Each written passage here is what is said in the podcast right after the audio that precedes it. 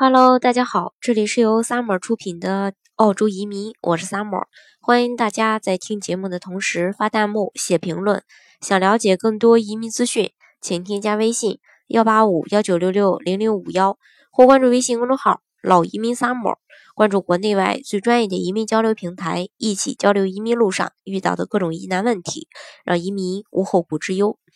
多年以来呢，这个澳洲的新州和维州，尤其是悉尼和墨尔本，都是这个移移民这个优先选择的一个呃定居地。那对于整个州都被视为偏远地区的南澳来说呢，要想实现大发展，首先呢就是要解决人口问题。就算不与这个新州和维州相比，但是眼看着至少从一九八一年起，澳洲洲际净移民一直是负数，而且今年第一季度连昆州的移民也增加了一万五千七百一十六人，达到这个八年以来的最高值。南澳呢就有点坐不住了。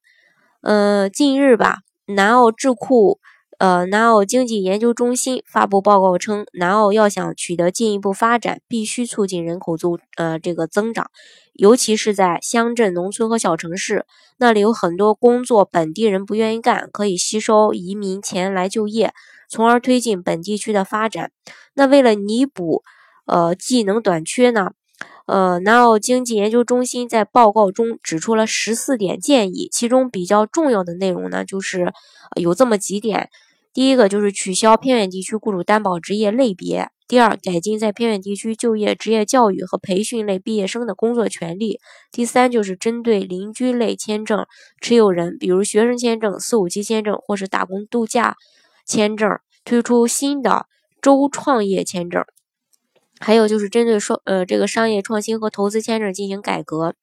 南澳他也意识到人口的增长可以带来大量的技术类人才，进而促进这个促进这个经济的快速发展。可移民们呢都爱往大城市去，但是真正嗯缺人才呃。却嗯，这个偏偏是这个偏远地区，所以南澳也希望能够像这个墨尔本和悉尼一样，吸收更多的海外移民。当然，前提就是拿出更优惠、更有针对性的移民政策。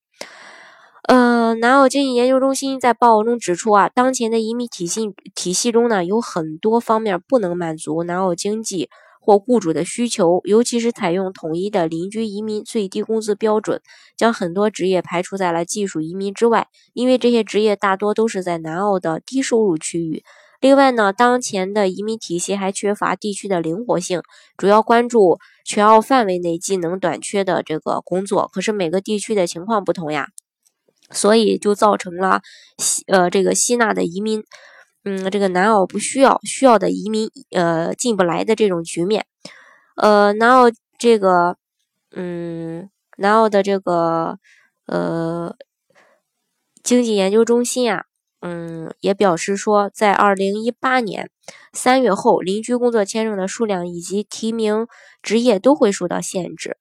这对于悉尼和墨尔本等大城市的人来说呢，可能有助于解决有关住房和基础设施的问题。但是对于南澳这样的地区来说呀，就会减缓人口增长，因为南澳需要依靠移民来应对老龄化和洲际迁出等问题，所以推出的雇主担保新政让南澳雇主呢，呃叫苦不堪，尤其是在偏远地区，因为那里的机能短缺更加严重。报告中还说，那些认为移民会导致失失业率增加的说法，并没有可靠的依据。实际上，移民对于本地人的就业没有任何的影响。对于平均工资的影响也很小，而且还是积极的。嗯，所以这个，嗯，相关的这个呃行政长官呀，就曾经为这个研究报告筹集资金。他说，长期以来呢，人们总有一个误解，认为移民抢走了本地人的饭碗。实际上呢，呃，研究证明，只要是设置合理、法规到位，移民完全可以促进经济的繁荣发展。因此，南澳经济。呃，研究中心在报告中指出，南澳应推出一种临时工作签证，给偏远地区